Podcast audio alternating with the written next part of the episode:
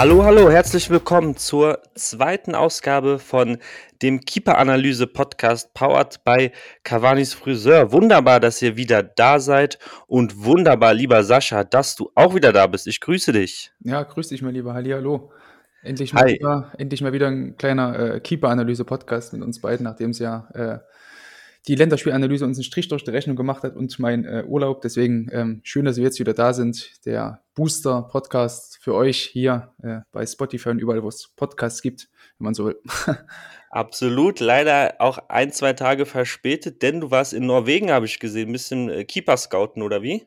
Ja, kann, kann man so, nee, das nicht, aber einfach nochmal so ein bisschen den, den, Kopf freikriegen sozusagen. Ähm, aber ja, habe tatsächlich auf Fußball geguckt, wer es als Twitter gesehen hat. Ähm, Walarenka, wenn ich das richtig ausgesprochen habe, hat gegen Tromsø gespielt. Ähm, schönes 1-1, genau das, was man verdient. Äh, wenn man in Norwegen zu Fußball geht, in der ersten, in der ersten Liga in Norwegen. Ähm, es war relativ kalt, deswegen, ja, also das, was man erwartet, hat man auch bekommen. Super, wunderbar. Jawohl, ich würde sagen, dann steigen wir gleich ein. Ihr wisst ähm, zu Hause Bescheid. Wir richten uns an die ähm, Spielzusammenfassungen äh, des aktuellen Sportstudios, ähm, wo ihr dann quasi die Szenen parallel zur Analyse verfolgen könnt. Und wir starten mit äh, Marc Flecken vom SC Freiburg ähm, beim Spiel gegen die Eintracht ab Minute 360. Sascha. 316, das war tatsächlich auch so das, das 2 zu 0, ähm, war es ja, das, worüber wir jetzt sprechen wollen, das war dieser Freistoß, den kostet sich aus ähm, ja, knapp hinter oder knapp in der Hälfte der, der Freiburger hineingegeben hat, von fast der, der Höhe der Coachingzone, ähm, hat ihn reingegeben mit links quasi zum Tor gezogen. Ähm, ja, und der Ball flog ziemlich flach tatsächlich auch in den, in den Strafraum hinein, der Freiburger. Und ähm, Marc Flecken hatte ähm, zunächst eine relativ hohe Grundposition, stand ungefähr so Höhe des ähm, 5-Meter-Raum. Es hat sogar seine Kollegen, das sieht man ganz gut auch im Highlight vorher nochmal, in Highlight-Videos, dass er seine Kollegen ähm, vorher nochmal weggeschoben hat und rausgeschoben hat, weil ähm, er sich eigentlich zugetraut hat, einen äh, eventuell durchkommenden Ball äh, da abzufangen. Ähm, dann kam der Ball aber doch relativ flach, wodurch er eigentlich keine Möglichkeit hatte, da rauszukommen. Und ähm, ja, dann ging der Ball sozusagen an Freund und Feind vorbei und äh, ja, ins lange Eck. Kostet war am Ende des Tages der Torschütze aus ja, irgendwie 40 Metern oder so, oder wenn das überhaupt reicht. Ähm, und Flecken sah, ja, unglücklich, würde ich mal, ich würde sagen, unglücklich aus. Also, ja, kannst du ja vielleicht auch mal als, aus deiner Sicht nochmal sagen, wie du das siehst, wie, wie, wie, er, wie, wie da seine ja. Rolle so war in der Szene? Ja, allein, ähm, du hast es angesprochen, durch die Distanz einfach, ne, sieht er, sieht er blöd aus, weil ähm, ist ja auch, ist ja auch kein Schuss äh, in dem Sinne. Mhm. Und ähm, guckt dem Ball dann so ein bisschen hinterher. War auch mein erster Gedanke, ähm, ja, klarer Fehler, weiß ich nicht, aber ähm, das musst du sagen, aber ähm, sieht mehr als unglücklich aus. Aber man muss auch sagen, Kostic macht das natürlich clever. Das, das sagen die Trainer doch auch immer, den, äh, den Ball, den Flankenball, selbst wenn er zur Flanke kommt, doch am besten immer noch ähm, aufs Tor ziehen, ein bisschen, dass eben, wenn er durchrutscht, dann genau dort landet. Ob das dann auch äh, bewusst so von Kostic war, ist natürlich die andere Frage. Mhm. Aber mhm. ja, kann, kann Flecken da was, was besser machen? Hm, ja, grundsätzlich ist es halt schwierig bei solchen Bällen. Wir werden dann nachher auf ein zweites Beispiel noch eingehen an diesem Spieltag. Ähm, es ist relativ schwierig, da als Keeper da eine klare Entscheidung zu treffen. Es gibt da jetzt keine, kein Patentrezept dafür, wo man sagt, okay, in diesen Situationen musst du das oder das machen, dann hältst du den Ball oder so. Ähm, man sieht, dass Flecken relativ lange ähm, weit vorn steht. Also ich habe bei, bei Twitter habe ich mich mit einigen Leuten unterhalten, hat auch einer dazu geschrieben, hat den Begriff, dass dieses oben oder so möglich, so lange wie möglich hochstehen, hoch bleiben, ähm, verwendet. Das fand ich eigentlich ganz passend. Ähm, Flecken versucht dann noch so lange wie möglich oben zu bleiben, zu versuchen, vielleicht die Flanke vorher noch abzufangen. Ähm, dadurch, dass der Ball halt dort an Freund und Feind vorbeigeht, der Feind war in dem Fall äh, Tuta, ähm, hat Flecken eigentlich, ich sehe es hier gerade im Highlight-Video, ähm, sieht man so, da sind vielleicht, Flecken steht so zwei, zweieinhalb, drei Meter so vor der Torlinie. Ähm, und Tuta rutscht eventuell so sieben, acht Meter vor dem Tor, rutscht er dann an dem, oder fliegt quasi an diesem Ball vorbei. Ähm, wodurch Flecken eigentlich eine ziemlich kurze Reaktionszeit eigentlich hat, weil er eben versucht oder irgendwie spekuliert hat, okay, vielleicht komme ich noch ran, vielleicht komme ich noch nicht, nicht dran, ähm, wenn ich den Ball abfangen will, in die, quasi in die Raumverteidigung gehen will, aber das ging bei der Szene eigentlich gar nicht. Das hätte ich mir gewünscht, dass das Flecken vielleicht ein bisschen eher noch erkennt und sich noch ein Stück eher zurücksetzt, mehr zur Torlinie, damit er dann vielleicht auch noch die, die Reaktionszeit mehr hat, um, um dann eben in die Parade, in diesen seitlichen Abdruck zu gehen, weil als der, als der Ball dann quasi Flecken passiert, ähm, guckt er eigentlich nur hinterher, springt eigentlich gar nicht ab. Kann er auch gar nicht, weil das eine viel zu kurze Distanz war, ähm, um dann irgendwie zu re reagieren. Selbst wenn Tuta irgendwie drangekommen wäre, dann hätte er vielleicht nur mit Glück den Ball bekommen. Also, ja, das war eigentlich für Flecken nur so ein, ja, auf gut Glück Ball. Ich bleibe einfach mal stehen auf gut Glück. Ja, aber er hat eigentlich auch wahrscheinlich stark damit gerechnet, dass Tuta direkt an den Ball kommt, aber das war in dem Fall einfach nicht der Fall. So, und dadurch steht er halt irgendwo im Nirgendwo so ähm, und kann den Ball wirklich nur hinterher gucken. Das ähm, ja, sieht halt blöd aus, aber es ist eine unfassbar schwierige Szene. Ja, sehe ich auch so. Also gerade wenn er, ähm, also in den meisten Fällen würde ich auch äh, denken, dass Tuta da noch drankommt. Mhm. Ähm, wenn Flecken aber zum Beispiel darauf spekuliert hätte, dass eben Tuta nicht drankommt und dann den äh, Weg nach rechts geht sozusagen, um den Ball zu fangen, Tuta mhm. dann aber doch drankommt, dann mhm. sieht er ja noch blöder aus. Also ja, eben. Ist, äh, ja. Das, das, ist ja das, was das eben so, so schwierig macht, die ganze Szene, ja. dass, dass du da eigentlich keine, also egal wie du dort spekulierst, ich bin sowieso generell kein Freund davon, ähm, irgendwie bei Schüssen, Flanken, Hereingaben, wie auch immer, dazu spekulieren, es sei denn, es ist eine wirklich glasklare Situation.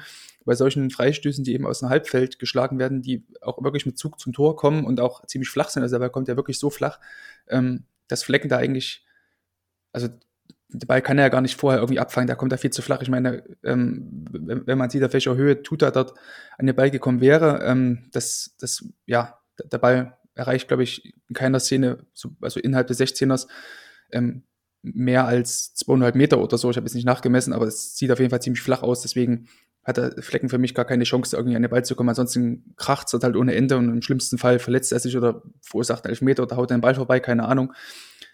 Ja, da muss er aber, wenn er das sieht, dass der Ball eben so flach kommt, äh, sich eher absetzen, um dann wirklich eine Chance zu haben, zu reagieren. Ähm, hat er eben hier nicht gemacht und deswegen kann er den Ball da leider nur hinterher gucken. Ja, schwierige Szene. Also, ähm, die nächste Szene, die wir uns angucken wollen, ist nämlich eine, eine ganz ähnliche Szene. Mhm. Das war das 1 zu 1 vom ähm, FC Köln bei Mainz ab Minute 43 Sekunden, wo Uth eben die, ähm, die Flanke schlägt. Ja, ich will nicht sagen aus derselben Kostic, äh, gespiegelten Kostic-Position, aber auch schon ja, relativ aber weit diesmal, vom Tor. Genau, genau diesmal ja. aber auch eben vom, vom Tor weg eher. Also bei Kostic ja. hatten wir ähm, von der rechten Seite mit links zum Tor. Ne? Bei Uth war es jetzt eher mit zum, von der linken Seite, auch mit dem linken Fuß ähm, vom Tor weg. Und da hatten wir eben auch so eine ähnliche Szene dabei, wo Uth aus ähm, vielleicht ein bisschen näher, aber ist auch nicht signifikant näher dran. Und wir sehen auch wieder Zentner, der ähm, gut vier Meter vom Tor steht, also nicht ganz aus seiner Fünferlinie steht und ähm, dort eben auf den, den Ball erwartet. Ähm, und dann ja, sehen wir eigentlich genau so was ähnliches wie bei Flecken vorhin. Ball kommt wieder relativ flach, keine Chance, das Zentner da wirklich, oder es ist eben so ein komplettes 50-50-Ding. Also wenn Zentner da rausgeht, dann wird es auf jeden Fall krachen. Ne? Ähm, ja. ja, und wenn er halt dann hinten bleibt, dann ähm, hat er am ehesten doch eine Chance. Aber Zentner macht halt ähnlich wie Flecken den Fehler, dass er ähm, auf, also er geht nicht wirklich nach hinten, bleibt auch nicht wirklich vorne. So, das ist halt das Problem, dass du, wie bei Flecken vorhin schon beschrieben, du gehst halt nicht richtig hin. Entsprechend musst du dich nach hinten absetzen, um mehr Reaktionszeit zu haben. Und ja, Özcan äh, köpft dann relativ unbedrängt auch ein, muss man auch dazu sagen. Ja, ich finde halt, ähm, man muss Marc Uth tatsächlich da ein bisschen ähm, herausnehmen, weil ich finde die die Flanke tatsächlich perfekt. Also mhm. sowohl, was du gesagt hast, von, von der Höhe als auch ähm, vom Schnitt, von der, von der Position quasi, wo der Ball noch, ja, was heißt runterkommt oder von der Position, wo, wo Özcan ihn, mhm. ihn trifft. Ähm, das ist schon echt sehr, sehr gut, äh, gut getreten. Und dann, ja, Zentner zeigt ja ja, zeigt ja kaum eine Reaktion, ne? Also, er verharrt ja regelrecht irgendwie. Ja, also er zeigt halt die Reaktion, als dann Özcan den den Kopfball absetzt, ne? Ja. Ähm, aber ja. dann kann er eigentlich aus meiner Sicht relativ wenig machen. Also es sei denn, du machst dich halt irgendwie groß oder wenn du siehst, okay, er kommt jetzt an den Ball, dass du ihn dann nochmal entgegenrückst und dich einfach quasi in diesen großen Block hineinspringst, so wie so ein Handballtorhüter. Das würde vielleicht irgendwie auch noch gehen, aber selbst dann hast du eigentlich auch relativ wenig äh, Erfolgschancen oder auch nicht übelst viel. Dann, also ich, also ich aus seiner Sicht hätte es eher gesagt, setz dich nach hinten ab, versuch mehr Reaktionszeit zu bekommen und ähm, ja, dann kannst du die, die, du hast auf jeden Fall mehr Chancen, den Ball zu verteidigen, aus meiner Sicht. Ja. Ähm, dann haben wir auch noch eine, eine dritte Situation, ähm, wo es auch ähnlich ist, wo es zwar nicht zum äh, Tor führt, aber eben zu einer ähm, sehr gefährlichen Torszene von ähm, ein Freistoß von Griffo, den glaube ich Höfler war das, ähm, an den Pfosten setzt. Äh, Freiburg gegen Eintracht Frankfurt bei vier Minuten und äh, 12. Da kommt der Ball ja an die quasi äh, von, von relativ weit links an die, äh, an die ähm, ans Fünfereck so. Und äh, ja, da hat doch auch Trapp im Prinzip keine Chance, äh, irgendwie nur einzugreifen, oder? Nee, also man sieht es auch ganz gut, dass das Trapp da eigentlich auch bloß hinterherguckt. Das ist jetzt eben auch wieder so, so ein Ding gewesen. In dem Fall ähm, macht Trapp, finde ich, sogar eigentlich ganz gut. Also als Griffo den, den Ball tritt, ähm, geht Trapp jetzt auch sogar noch einen Schritt zur Torlinie, um eben wieder seine Reaktionszeit zu maximieren. Aber auch da, wenn er dort vorgeht, der Ball, ähnlich wie bei den anderen beiden Szenen, kam wieder relativ flach reinge, reingeschlagen, ohne dass man da äh, auf die Raumverteidigung gehen kann.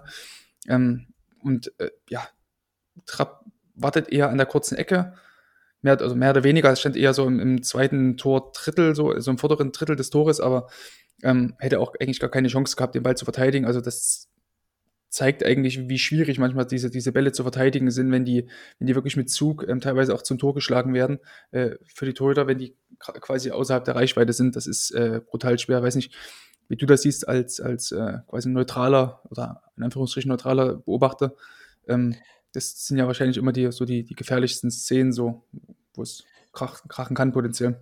Ja, auch, auch wieder äh, von, äh, von Griffo. Man muss eigentlich bei allen drei Situationen den, den, vor allem den Freistoßschützen ähm, herausheben, weil es eben sehr, sehr gut gemacht ist, sehr gut getreten ähm, ist. Was auch beim äh, jetzt bei diesem Kopfball an dem Pfosten noch, noch mir auch aufgefallen ist, das ist ja im Prinzip, oder nicht im Prinzip, das ist ein Kopfball auf den kurzen Pfosten, auf die kurze Ecke äh, mhm. von Kevin Trapp. Aber selbst da, also er, er ist ja an sich für einen, äh, einen Schuss auf, den, auf seine kurze Ecke, steht er ja in, im Prinzip richtig, würde ich zumindest sagen.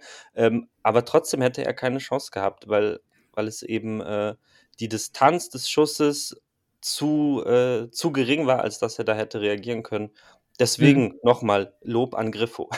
Ja, ähm, ich würde allerdings sagen, wenn wir nochmal schauen, wo Trapp bei, der Szene steht, ähm, steht relativ mittig auch ähm, als Griffo den Freistoß tritt und ähm, wir hatten zwar gesagt, dass Trapp sich nach hinten absetzt, aber er setzt sich dann eigentlich, als er erkennt, ähm, Günther kann, glaube ich, an den Ball, oder Lienhardt, keine Ahnung, ähm, kann man den Ball, dass ähm, Trapp dann im Prinzip trotzdem sich nur nach hinten absetzt und eigentlich gar nicht weiter in die kurze Ecke geht. Also hat er vielleicht auch Glück, ne, dass er bei den Pfosten geht und ist auch ziemlich schwierig in der Kürze der Zeit, sich dann noch ähm, in die kurze Ecke äh, zu positionieren. Aber äh, ja, das wäre vielleicht noch ein so ein ähm, Punkt gewesen, den man verbessern könnte in dieser Szene. Ähm, aber mhm. ja, wie du vorhin auch schon sagtest, die, die Freistöße waren einfach gut getreten und ähm, hat mich auch ein bisschen gewundert, dass das Zentner da auch gar nicht aktiver war. Also ich würde jetzt mal zu der äh, Robin Zentner-Szene von vorhin zurückspringen. Ähm, ja, der steht halt irgendwie lange hoch und Zentner ist eigentlich ein Keeper, der ziemlich aktiv immer bei den bei, bei Flanken hingeht. Ähm, und hat, hat mich da gewundert, dass Zender da nicht versucht hat, wenigstens noch in irgendeiner Weise dort äh, beim Kopfball zumindest noch entgegenzugehen oder so, ähm, weil es eigentlich so seinem Naturell entspricht. Äh, aber generell muss ich sagen, dass Zentner komisches Spiel mit drin hatte. Also wenn man so sieht, wie viel, ähm, wie viel Bälle er da äh, quasi, also hatte glaube ich drei Flanken oder so, die er da untersprungen hat oder Ecken. Also war auch, auch ziemlich wild. Das sieht man von ihm eigentlich relativ selten, dass er da dass er da die, die Flanken so krass unterschätzt. Ähm, da wird man auch sehen, wie es da jetzt die nächsten Wochen bei ihm weitergeht, aber es ist mir eben nur in dem Spiel ziemlich aufgefallen, dass er da ähm, teilweise ziemlich wirr durch seinen Strafraum geirrt ist. Ja, vielleicht um das ähm, abzuschließen, mhm. auch nochmal kurz ähm, auf äh, Zentner zu sprechen, ähm, weil du gerade gesagt hast, du hättest dir gewünscht, dass er ein bisschen aktiver da ist. In welcher Form? Also einfach rein mit Fäusten voran und auf gut Glück? Wahrscheinlich nicht, aber ähm, was, ja, einfach, einfach rein in die Flanke oder wie, was, was Nee, also, äh, also ich hätte eher gedacht, dass das Center vielleicht, wenn er dann schon nicht die Flanke äh, erreicht, also entweder ja, gut Glück, dass das Center, weil er ähm, schon, also ich, in der Szene ist es immer ganz gut, dass er trotzdem ähm, obwohl er nur vier Meter vor dem Tor steht, schon äh, mehr oder weniger auf dem Sprung, auf, auf dem Sprung nach vorne ist, also schon eher den, den Schritt nach vorne suchen will. Ähm, das da hätte ich eher gedacht, dass Sender da vielleicht versucht, da sofort die Flanke abzufangen. Und auch wenn er da vielleicht mit ähm, ein oder zwei äh, Spielern, ob nun Freund oder Feind, egal, da zusammenrauscht, ähm, das äh, hätte ich erst gedacht, dass er das vielleicht macht. Oder eben, wenn dann äh, Özcan da an den Kopfball kommt, dass er dann in dieser Kopfballszene ihm quasi noch entgegenspringt und sich quasi wie in so einem Sternensprung sozusagen da die ähm, versucht, äh, Özcan da entgegenzuschmeißen ähm, und den Ball so vielleicht irgendwie abzuwehren, aber dass äh, das Center quasi nur reagiert, das sieht man eigentlich relativ selten bei ihm. Ja, alles klar. Wir halten fest, äh, sehr, drei sehr ähm, schwierige Situationen für die Torhüter. Ähm, gehen wir mal weiter zum Spiel Mainz gegen Köln und schauen bleiben, da bleiben auf, sozusagen da, ne? also genau, im Prinzip, genau, und schauen äh, uns das 1 zu 0 an von äh, Johnny Burkhardt ab ähm, 2 Minuten und 51 ähm, Sekunden. Ähm, ja, es ist halt wieder so eine Timo Horn ähm, Thematik. Äh, Johnny Burkhardt lässt er seinen Gegner sehr, sehr schön aussteigen im 16er und ähm, schiebt dann quasi ins, ins kurze Eck ein. Hm. Und äh, kann, kann man sagen, Timo Horn ist auf dem falschen Fuß erwischt oder ist es noch zu lieb formuliert? Ja, also das Ding ist, man sieht ja bei der, in der Szene, dass das, ähm, dass Burkhardt ja gegen Kilian den erstmal ganz gut äh, aussteigen lässt, dann Burkhardt wieder nach innen zieht ähm, und äh, Kilian dann nochmal versuchen, versucht noch in diese Szene reinzukommen, indem er dort äh, noch eine Ball reingrätschen will und der Ball geht ja genau unter dem, unter der Wade von Kilian durch. Also an guten Tagen blockt er den vielleicht ab und das dachte wahrscheinlich auch Timo Horn, dass er, ähm, dass Kilian sozusagen die kurze Ecke, also Horns kurze Ecke sozusagen zu hat und äh, er sich dann eher auf die lange Ecke fokussiert. Äh, ja, ich hatte es vorhin schon mal gesagt, spekuliert ist halt immer ein, finde ich nicht immer ein guter Ratgeber so. Ähm, Gerade aus der Distanz war jetzt kein, kein Schuss aus übelst naher Distanz, es waren jetzt vielleicht so sieben Meter, da finde ich, kann man immer noch ganz gut reagieren. Ähm, ja, und Horn macht ähnlich die, die Fehler, die er sonst auch immer macht, also springt wieder in diese Szene rein, hat wieder die Arme irgendwo hin, hinten hinterm Körper ja, und dadurch hat er einfach gar keine, gar keine Balance so, und keine, keine Körperspannung und dann sackt er dort irgendwie wieder zusammen auf seine linke Seite, die ja meistens so seine, seine bessere Seite zu sein scheint, wenn es darum geht, sich äh, abzudrücken, zu hechten, dann sieht es ja wieder blöd aus, weil er eigentlich auch fast mit dem Fuß irgendwie da dran ist, aber sich halt komplett verschätzt und in die andere Ecke springt, als äh, dass der Ball da hinkommt. Ähm, deswegen, ja, was kann man in der Szene vielleicht besser machen? Länger stehen und eben nicht reagieren, versucht trotzdem, dass du nicht den, mit den Armen nach hinten springst, nicht in diese Szene reinspringen Ne? Ähm, diesen Auftaktsprung, den er immer macht, das ist halt immer das Problem. Du, wenn, wenn du halt ähm, dich abdrücken willst, abkippen willst, dann brauchst du halt Bodenkontakt. Wenn du das nicht hast, dann ähm, ja, hast du eventuell ein schlechtes Timing oder du hast halt keine äh, Körperspannung oder Balance, um äh, entsprechend auf die Szene zu reagieren.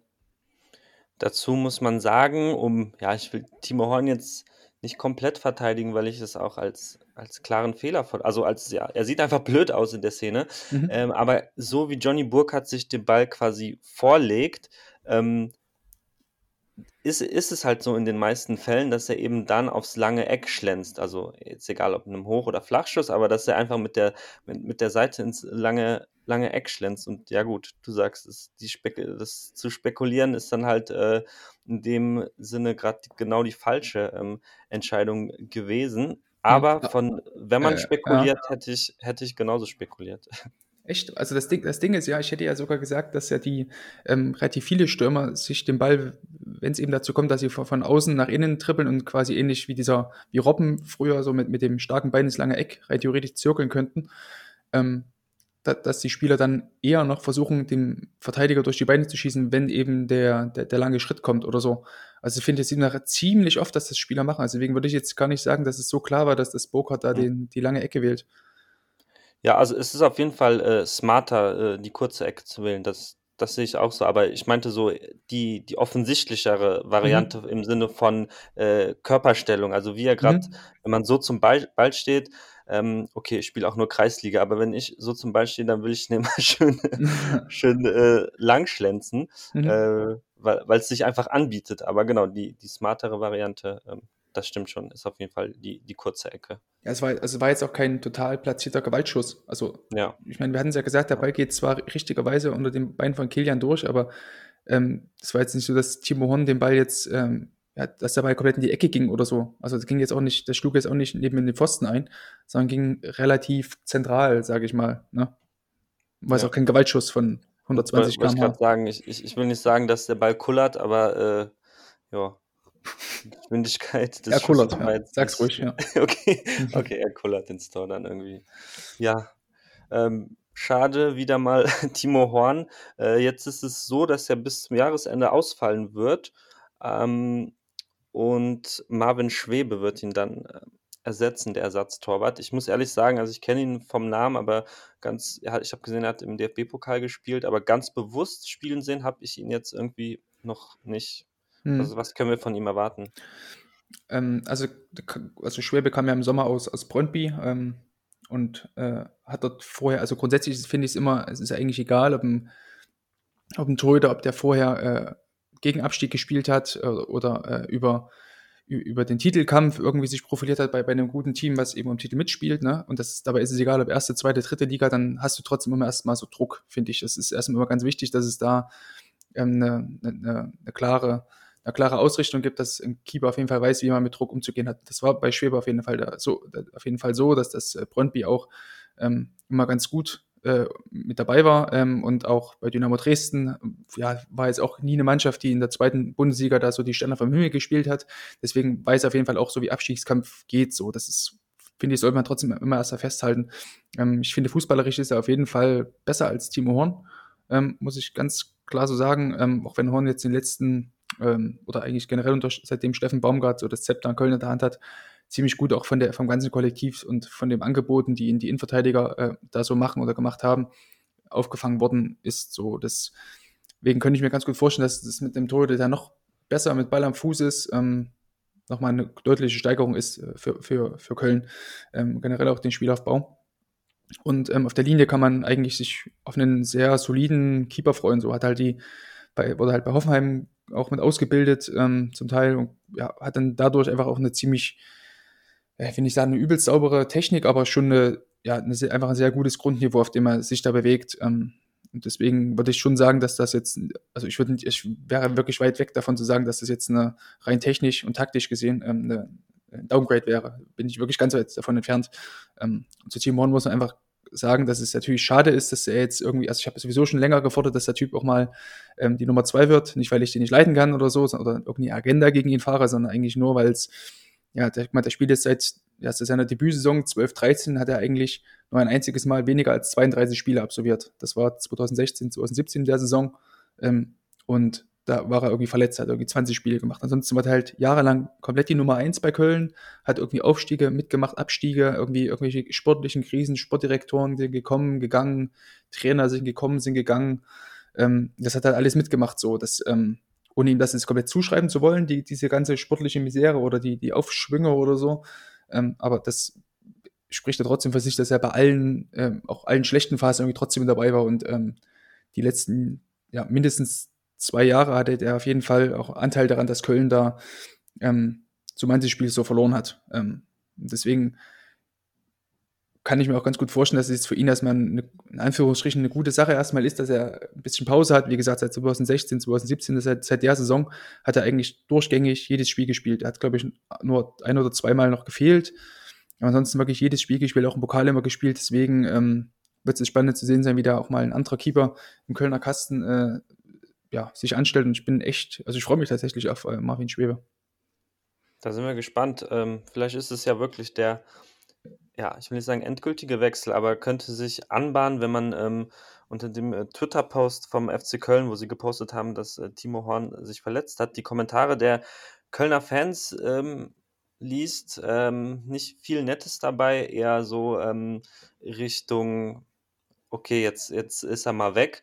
Ähm, an dieser Stelle natürlich trotzdem liebe äh, gute Besserung an, an Timo Horn. Ähm, aber ja, kann, kann eine Chance für, für Schwebe sein oder ist definitiv eine, eine Chance für, für Schwebe, ganz klar. Und wenn er die Sache besser macht als Horn, glaubst du, dass er dann auch ähm, zwischen den Pfosten bleiben wird? Äh, ja, also will, ich will noch mal ganz kurz darauf zurückkommen, noch auf Timo Horn. Also es ist jetzt auch kein Bashing gegen Timo Horn oder sowas. Ich würde auch nicht sagen, dass er jetzt irgendwie allein dafür verantwortlich ist oder so, oder dass er jetzt ein komplett finsterer Keeper ist. So, das liegt halt, wenn man sich so die einzelnen Szenen anguckt, das sind halt, zumindest in den letzten Jahren, ähm, die Saison mal ausgeklammert, waren das halt oftmals Szenen, die, ähm, die gezeigt, oder die, die, die so seine taktische, ähm, äh, seine taktischen Schwächen so in den Vordergrund gestellt haben, also wo er zum falschen Moment rausschiebt oder wo er zum falschen Moment ähm, sich fallen lässt oder wie auch immer. Ähm, das waren einfach Sachen, die, finde ich, ein Torwarttrainer äh, erkennen muss, klären muss. Und das war halt in den letzten Jahren immer irgendwie an die Menge. Und ja, der hat das anscheinend nie behoben, diese taktischen Mängel. Jetzt sieht man es in diesem Jahr, seitdem Uwe Gospodarek der äh, Torwarttrainer ist, ähm, hat sich das schon ein bisschen gebessert. So, das ähm, zeigt einfach, dass da ein Torwarttrainer auch viel bewirken kann, auch ähm, alleine nur im, im, taktischen Bereich. Diese ganze technische, dass er mit dem Arm nach hinten schwingt, das wird man einfach nicht rausbekommen. Das ähm, ist es einfach so, ähm, aber deswegen muss er dann eben die, die taktischen, ähm, die, die, taktischen Dinge einfach besser machen. Das sieht man schon, dass es an, an vielen Stellen besser geworden ist. So. Ähm, wenn Marvin Schwebe, wie gesagt, ich halte relativ viel von ihm, auch wenn ich ähm, zugegebenermaßen auch nicht jedes Spiel von ihm gesehen habe, aber ich habe mich jetzt so, seitdem halt klar ist, dass Timo Horn jetzt zum Jahresende ausfallen wird, auch in Vorbereitung auf diesen Podcast natürlich, ähm, bisschen mehr mit ihm beschäftigt. Also das kann man sich auch, finde ich, schon auf einen sehr, sehr soliden Bundesliga-Tor oder Freund, der jetzt ähm, natürlich jetzt kein, keiner ist, der jetzt die nächsten zwei Champions League spielen wird, ist ja auch erst 26, deswegen kann ich mir vorstellen, dass da noch ein bisschen Sprung nach oben kommt, aber grundsätzlich wirklich ein ordentliches Bundesliga-Niveau, ähm, der jetzt auf jeden Fall den, äh, den, den, Schnitt, den Timo Horn da vorgelegt hat, in keinem Fall irgendwie runterzieht in sämtlichen Bereichen. Ja, also absolut vorbildlich, wie Sas Sascha sich auf die Podcast-Folgen vorbereitet. Sehr gut. Ähm, und ja, genau, wir werden ähm, Herrn Schwebe natürlich dann ähm, genau beobachten und dann hier an gegebener Stelle vielleicht auch mal auf eine, die eine oder andere Szene von ihm zu sprechen kommen in den nächsten Wochen. Gut, machen wir weiter, würde ich sagen. Ähm, und zwar gehen wir jetzt zum Berliner Derby Union Berlin gegen Hertha BSC und da haben wir eine Szene von Schwolo und mhm. zwar bei äh, nach 47 ähm, Sekunden. Genau, und das war die Szene zum äh, 1 zu 0 durch Avonie, der, ähm, ja, Sascha, willst, willst du äh, einsteigen? Ja, sehr gerne. Also war natürlich jetzt dieser lange Ball von Gieselmann, war es, glaube ich, ähm, der da den, den, langen Ball nach vorne schlägt und den eigentlich Dardai wahrscheinlich in neun von zehn Fällen ähm, einfach souverän klärt, will dort irgendwie mit, ein, mit seinem stärkeren Bein den Ball äh, mit einem Außenriss wegspielen, aber schlägt dann eigentlich ein Luftloch, aber Uni riecht das ganz gut und läuft dann eben durch. Ähm, das finde ich, also ich, ich tue mich da wirklich schwer, jetzt da, da Schwolo einen Fehler zu unterstellen, weil es eigentlich Natürlich, der Fehler liegt in erster Linie bei Dardai. Ähm, aber ähm, man sieht halt, dass Schwolo, ähm, als er sieht, dass das äh, ähm, Abonnier an den Ball kommt, als Dardai drüber geschlagen hat, dass Schwolo eine relativ hohe Position hat und die eigentlich auch nicht, ähm, nicht wirklich oder nicht, nicht signifikant, also sprich in sein, innerhalb seines 5-Meter-Raums zurückgehend ähm, korrigiert. Also Schwolo bleibt halt auf Höhe des Fünfers und dann als klar ist, Abonnier schießt, das ist übrigens Höhe des 16ers, rückt Schwolo sogar noch einen Schritt weiter nach vorne und steht dann im Endeffekt zwischen Fünfer und Elfmeterpunkt, also so sieben, acht Meter vor seinem Tor. Ähm, und ähm, spekuliert dann ähnlich einfach auf die falsche Seite, kippt quasi nach links und Avoni schießt halt auf äh, Schwolos rechte Seite ins Tor. Ähm, würde ich jetzt nicht unbedingt sagen, dass das ein klarer Torwartfehler ist. Allerdings ähm, gab es in dem Mainz gegen Köln-Spiel noch eine ganz gute Szene, als, ähm, als es auch einen langen Ball gab. Ist nicht komplett vergleichbar, weil es auch ein anderer Kontext war. Ähm, aber da ist auch ähm, Modest freigespielt worden nach einem langen Ball. Und Modest drang dann eben auch in den Strafraum ein. Man hat eben auch gesehen, wie Zentner erst relativ hoch steht, und als er gesehen hat, okay, Modest kommt an den Ball, hat den Ball auch kontrolliert am Fuß, also kann quasi ins Dribbling gehen, ähm, hat sich Zentner dann relativ weit zurückfallen lassen, hat gewartet, bis Zentner, äh, bis ähm, Modest im Strafraum war. Und erst dann ist Zentner quasi in die Aktion gegangen und hat sich dann immer Stück für Stück weiter ein Stück nach vorn geschoben und hat dann ähm, Modest nach und nach so die, die, die, äh, die Chancen oder die Option einfach genommen. Ähm, das war jetzt bei, bei Schwolo nicht der Fall. Wie gesagt, ist, ist auch schwierig, ihm da ähm, eine wirkliche Schuld äh, anzulasten, weil es de facto eigentlich eher der, der Fehler von, ähm, von Dardai war und Schwolo erst eigentlich auf dem, auf, auf dem Sprung nach draußen war. Aber ich finde, er hat dann immer noch genug Zeit gehabt, sich da zurückfallen zu lassen und daher noch zumal noch den, die zwei Schritte noch nach vorne macht, kurz bevor Aboni schießt, ähm, ja, hat er einfach relativ wenig Reaktionszeit, weil wie gesagt, der Schuss kommt ähm, Höhe des 16ers äh, zustande und ähm, ja, Schwodo steht halt, also hat halt locker nochmal so drei, vier Schritte nochmal so, die eigentlich hätte nach hinten gehen können in der Zeit, so von der Zeit, als Aboni den ersten Kontakt macht und dann ja, letztendlich auch zum Schuss kommt. Ähm, insofern, ähm, ja, so eine, so eine schwierige Szene, bei der ich gerne mal gesehen hätte, wie es ausgegangen wäre, wenn dann Zentner so im Tor gestanden hätte, einfach nur mit diesen, mit der Herangehensweise, meine ich jetzt, ne? Also jetzt nicht, dass Zentner bei, bei, bei Hertha am Tor steht, sondern mit dieser Herangehensweise sich eben zurücksetzen und dann den Schuss eher äh, mit mehr Reaktionszeit erwarten. Ja, also der, du hast eigentlich schon alles gesagt, muss ich ganz ehrlich sagen. Also der, der Fehler von, äh, von Dardai ist ja so äh, kapital, dass, dass es, ähm, wo ich, wo ich die Szene das erste Mal gesehen habe, ähm, wo ich mir gar nicht äh, in den Sinn kam, da ähm, noch über die Torwartleistung sozusagen zu reden. Wie du es erklärt hast, äh, macht es, macht auf jeden Fall doch Sinn, weil ähm, der, der lange Ball, wenn man dann ähm, Schwolo so beobachtet, dass, du hast es eigentlich schon gesagt, so dieses nichts Halbes und nichts Ganzes irgendwie ähm, irgendwie Mhm. machen aus ne, die schlechte Grundposition. Wobei ne, die, die Grundposition an sich, genau, das war noch meine Frage, ist ja, ist ja nicht äh, verkehrt im ersten Moment, oder? Also ich meine, ähm, er, er rechnet ja nicht damit, dass, ähm, dass der Ball durchgeht. Und von daher stand er da ja richtig für die, für die Situation, die eigentlich zu erwarten wäre, dass Berlin im Ballbesitz bleibt, oder? Also das ist ja äh, zwischen, zwischen äh, 5er und 16er, das hat ja eigentlich gepasst. Das, also am Anfang fand ich es eigentlich auch ganz okay, aber der hat dann Ja. trotzdem immer noch relativ viel Zeit, weil ich schaue jetzt eben nochmal nach, wie Mhm. viel, ähm, also wenn wir nur mal schauen, als, der, als dieser lange Ball geschlagen wird und äh, da da eben äh, drüber schlägt, hat Aboni, ich sehe gerade nach, eins, zwei, also legt sich Ball quasi einmal vor und schießt dann am Höhe des 16. Aber zwischen den beiden, also zwischen der, der Szene, als da der drüber schlägt und ähm, Aboni dann letztendlich zum Abschluss kommt, ist nochmal über eine Sekunde Zeit, in der du locker noch ein, zwei schnelle Schritte noch nach hinten machen kannst, um einfach mehr Reaktionszeit zu haben. So, und dann muss Ja. Schwule vielleicht auch nicht äh, irgendwie spekulieren und zu einer Seite kippen. Ähm, ja, und es ist wie gesagt ein Schuss vom 16er. Also von dort vorne, wenn, wenn ein Stürmer aus 16 Metern abschließt, dann gibst du weder Druck, wenn du rauskommst, oder also kannst du eigentlich gar nicht so viel Druck geben. Ja, um da irgendwie so eine, so eine, äh, ja, eins gegen, also so eine richtige 1 gegen 1 Szene zu, äh, zu, zu erzwingen. Noch hast du da genug ähm, Reaktionszeit, wenn du irgendwie sieben Meter vom Tor stehst. So deswegen, ja, wenn er da ein, zwei schnelle Schritte zurück macht, versucht innerhalb seines Fünfers zu kommen, hat er, glaube ich, mehr Chancen, so den Ball zu, zu parieren. Aber wie gesagt, wir sitzen jetzt hier, können es jetzt noch analysieren, aber äh, haben natürlich leicht reden.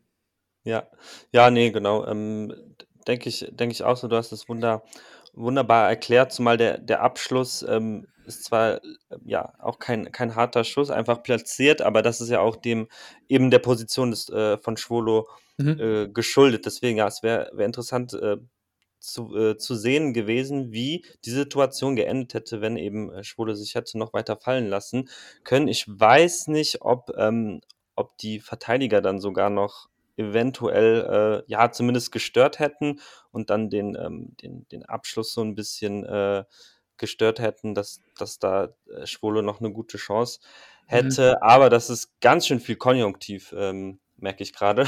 Ja, Von daher wollen wir die äh, nächste Szene anschauen. Ja, wollte gerade sagen, dann würde ich sagen, springen wir einfach mal zu Minute 36 Sekunden. Ähm, mal eine gute, wirklich eine gute Szene von, von ähm, Schwolo, die hast du ja dir rausgesucht, als ähm, Haraguchi auf das Tor zuläuft und dann etwa 18 Meter äh, nochmal querlegt auf Max Kruse, der halb links steht und dann ähm, einen Distanzschuss wagt. Und ähm, ja, du hast dir die Szene rausgesucht. Warum genau? Ähm, weil ich finde, dass es tatsächlich eine der schönsten äh, Paraden des Spieltags war. Also Mhm. erstmal ist es echt sehr schön gespielt äh, von Union, ein bis, bisschen Glück da von diesem äh, Querpass von, von Trimmel zuerst, aber Haraguchi hat ja auch ein mega gutes Spiel gemacht. Äh, anderes Thema und äh, sieht dann Kruse, toller Abschluss, der ähm, halt auch reingegangen wäre, ganz klar, ähm, rechts oben oder so. Und, und Schwolo legt halt irgendwie alles in die Parade rein, hat so eine wunderbare äh, Streckung irgendwie drin. Ähm, und ja, das hat mir halt mega gut gefallen auf jeden Fall. Lenkt ihn, lenkt ihn ja sogar relativ knapp noch äh, am Pfosten vorbei. Also da, da hat er trotzdem, trotz dieser guten Parade, ähm, nicht viel gefehlt. Hat mir als, als Gesamtpaket halt auch irgendwie äh, echt gut gefallen. Mhm. Gebe ich dir völlig recht. Also man sieht auch ganz gut, dass Schwolo relativ zeitig auch äh, ein Schuss oder ein Ballerwartungshaltung ist, also relativ zeitig auch fertig wird, ähm, keinen wirklichen Auftaktsprung oder sowas macht, keine, keine wilden Bewegungen, sondern tatsächlich sich äh, darauf fokussiert, den Ball ähm, ja dort einfach zu bekommen und äh, nicht irgendwie noch irgendwie rumzuspringen oder zu denken, oh, jetzt muss ich aber noch Auftaktsprung machen, weil damit ich mehr Schwung habe oder so, sondern ist relativ zeitig fertig ähm, und ja, bringt die Arme schnell genug vor und ja, wie du schon sagst, eine herrliche Streckung drin. Man sieht es auch nochmal ganz gut in, den, in der Wiederholung dann. Ähm, ja, bin ich, voll, bin ich voll bei dir. Eine sehr, sehr, sehr schöne Szene. Ähm, Würde ich auch sogar so weit gehen, zu sagen, die schönste Szene so des äh, Spieltages aus Torhüter Sicht. Hui, das ist ja mal eine Ehrung. Für Herrn Schwole, sehr cool. Nee, also wie gesagt, hat mir auch äh, mega gut gefallen. Ähm, wenn wir jetzt zum Spiel Arminia Bielefeld gegen VfL Wolfsburg gehen, da schauen wir jetzt auf eine Szene. 5 Minuten und 30 Sekunden, das hast du auch schon ähm, auf Twitter in deiner Keeper-Analyse äh, angesprochen, ein bisschen im blasphemischen Beitrag hast du es, glaube ich, genannt. Mhm. Ähm, erklär mal, was, was Ortega da beim, beim Gegentreffer, beim das 2 zu 2 war das genau, mhm, äh, genau. Äh, von Wolfsburg, was er da genau falsch ähm, macht, weil mhm. ich, äh, das nehme ich äh, kurz vorweg, ähm, ich nicht, also ich, ich, ähm, ich habe es ja auch gelesen und du wirst es gleich äh, gut erklären, aber ähm, ich habe den Fehler erst irgendwie so ein bisschen als Fehler wahrgenommen, wo du darauf hingewiesen hast, weil ähm, einfach ein Matchers Abschluss komplett unter die Latte geht. Mhm. Ähm, aber ja, ich, ich lasse dich jetzt erstmal. Genau, also wie, man sieht dann eben die, diesen Steckpass, den, den Matcher etwa ähm, 12 Meter vor dem Tor, ähm, halb rechts, innerhalb des 16ers äh, am Fuß bekommt, den eigentlich direkt ähm, abschließt, auch etwa wieder zu 12, 11 Meter vom Tor ist ja, relativ spitze Winkel sogar fast. Ähm, und ich glaube auch Ortega hat in der Szene ähm, darauf spekuliert, dass Matcher den Ball entweder nochmal mitnimmt oder der Ball zu weit gespielt wird oder eben Matcher den Ball sauber annimmt, damit dann Ortega quasi dann diesen, diesen Ball irgendwie noch abfangen kann ähm, und stand dann auch schon kurz vor der Fünferlinie. Also auch das Thema wieder hier, Reaktionszeit ist, ihr merkt, es geht bei einem Torhüter-Spiel ganz, ganz oft darum, äh, einfach so viel Zeit wie möglich zu haben, weil je mehr Zeit du eben hast, umso ja, besser kannst du einfach reagieren oder umso mehr Druck kannst du eben ausüben, wenn dem, gerade wenn du dem Stürmer wenig Zeit geben willst. So. Ähm, aber in dem Fall hatte jetzt äh, Ortega wieder die Möglichkeit, mit seiner Position Matcher unter Druck zu setzen. Ähm, zumal auch noch äh, der Verteidiger, ich glaube Pieper war es, der dabei im Matcher noch mit dran war, oder zumindest in der Nähe war, ähm, sodass da eigentlich gar kein Tripling irgendwie von Matcher nochmal zustande gekommen wäre, theoretisch. Ähm, ja, und Ortega stand dann, ja, ich will nicht sagen, ein bisschen auf, auf verlorenen Posten, aber stand halt relativ weit vorn, ähm, etwa ja, Höhe des, des äh, Fünfers, Fünfer-Ecke so ein bisschen verlängert, ähm, innerhalb des Fünfers trotzdem noch. Und ähm, ja, Matcher nagelt den Ball so unter die Latte, aber wenn man in der Wiederholung nochmal sieht, geht der Ball trotzdem relativ knapp äh, über Ortegas Arm. Also wenn er bei hinten steht, hat er vielleicht mehr Zeit, seinen Arm nach oben zu reißen. Es muss gar nicht so sein, dass äh, äh, Ortega da irgendwie auf der Linie steht, sondern einfach nur eins oder zwei bis drei Schritte weiter hinten. Hat er dadurch vielleicht diese Millisekunde oder die, die Zehntelsekunde da mehr Zeit, um den Arm hochzureißen, den Ball vielleicht doch noch zu halten. So, das war halt ähm, eine also in dem Fall würde ich von dem taktischen Fehler widersprechen tatsächlich.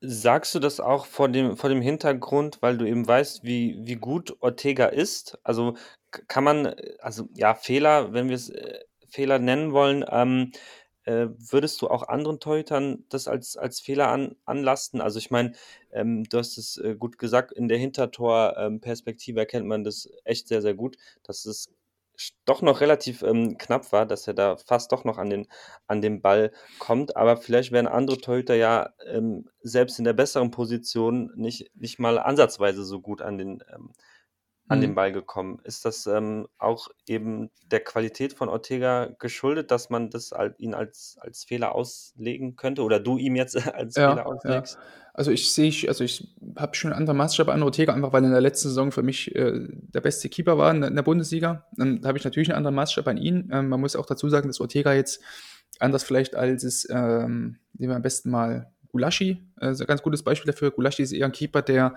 sage ich mal, sich darauf äh, besinnt, eher eine tiefere Position zu haben und dann eben seine Reaktionszeit zu maximieren. Weil er auch einfach relativ groß gewachsen ist. Auch Castells ist ein ähnlicher äh, Typus Keeper. Der versucht eher auch ähm, tiefer zu reagieren, weil sie eben auch einfach größer sind. So wahrscheinlich haben sie da mehr Vertrauen in ihre langen, schlachsigen Arme oder Beine, wie auch immer.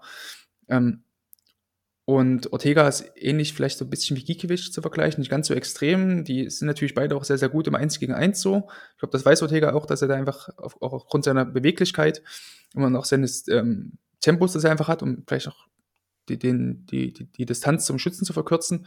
Dadurch ähm, sucht er wahrscheinlich oder sucht er auch relativ oder eher noch die, die 1 gegen 1 Szene, als ähm, sie wie Gulaschi oder Castells ähm, zu verhindern. Also schiebt dann eher noch im Zweifel vielleicht drauf. Ähm, das war jetzt auch hier so ein Beispiel, dass er dann dachte, okay, gut, ich komme vielleicht irgendwie noch dran, weil ich halt gute Reflexe habe und so weiter oder beweglich bin in der Hüfte, um vielleicht auch den Fuß rauszustellen.